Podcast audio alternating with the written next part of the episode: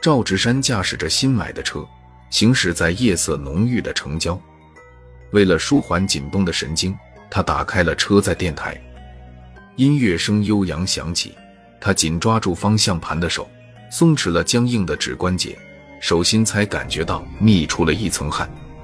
他放下一只手，在车前操作台上抽过一张纸巾。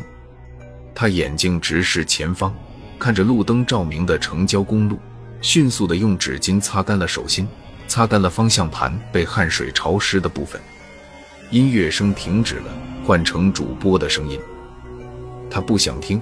分散注意力，在车载电台的操作屏上点出着调频，换成音乐的旋律再次回荡在耳边。他抬眼看回路灯照明的公路，一辆警车闪烁着警灯，不明警笛的从车边经过。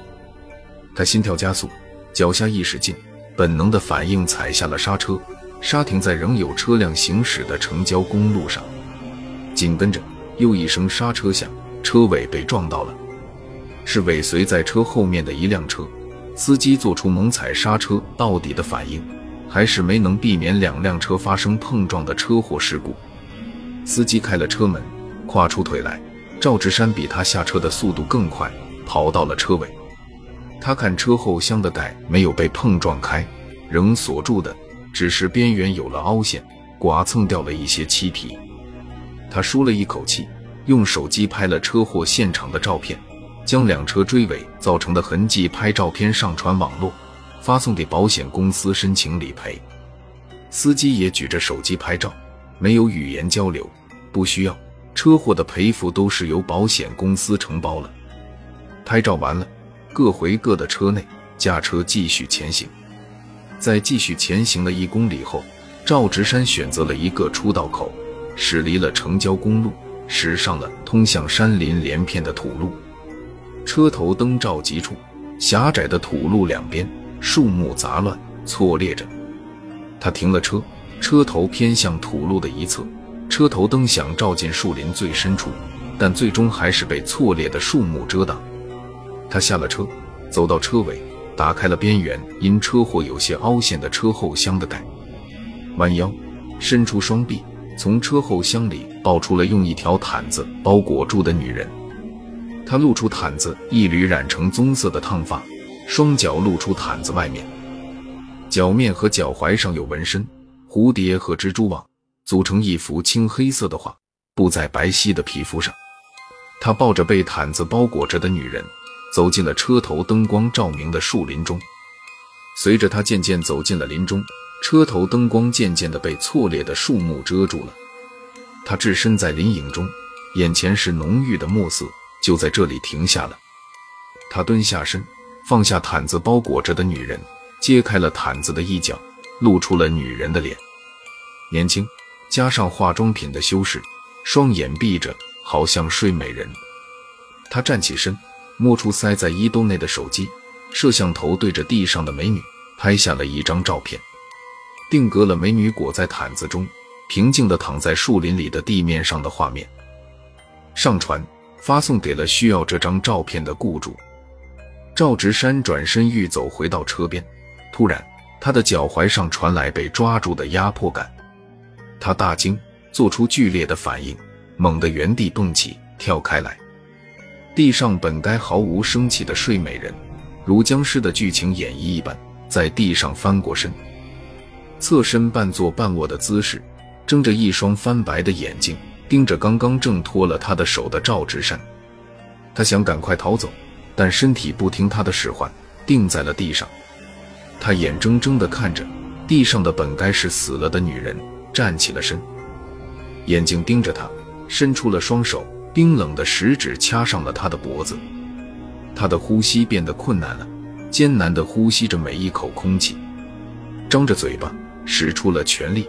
拼命地掰开掐住脖子的十根手指，一声清脆的响，女人的一根食指被他掰开了，指关节掰到脱臼了，起到了效果。女人松开了狠狠掐住他脖子的双手，注意力转移到了被掰到脱臼的那根食指。女人没有皱一下眉，面部的表情也平静无变化。他动手将掰脱臼的食指摆正了位置，清脆的接骨响声，食指伸展，收回，复原了。赵志山趁机会逃离了树林，逃回到车上，踩着油门，不用调转车头，狭窄的土路上调转一辆轿车，费时间。他不想浪费掉逃命的宝贵时间，侧身坐在驾驶座位上，扭头望着车后的挡风玻璃，借助车尾的灯光，他隐约的看见，在树林阴影中延伸进黑暗中的土路。一座别墅的一楼客厅亮着灯光，薄纱的窗帘垂落着，隔着薄纱能够看见一个人影正在窗户边来回的踱步，困兽在笼子里来回走动一样。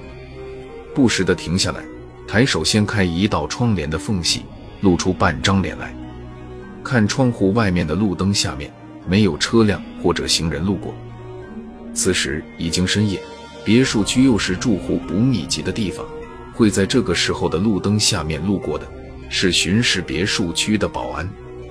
他在深夜里最后一次对别墅区例行的巡视一遍，也就是查看有没有发生火灾或者煤气泄漏。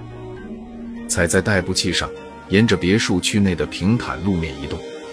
他从垂落着薄纱窗帘的别墅边路过，多看了一眼透出灯光的窗户，正巧与停在窗户边抬起手掀开了一道窗帘缝的男人对上了视线。男人迅速地收回手，薄纱的窗帘重新垂落。约五分钟后，保安踩在代步器上原路绕了回来。他已经巡视完了别墅区的全部建筑物。没有发现火灾或者煤气泄漏。返回别墅区出入口处的门卫时，他再次的路过了垂落着薄纱窗帘的别墅。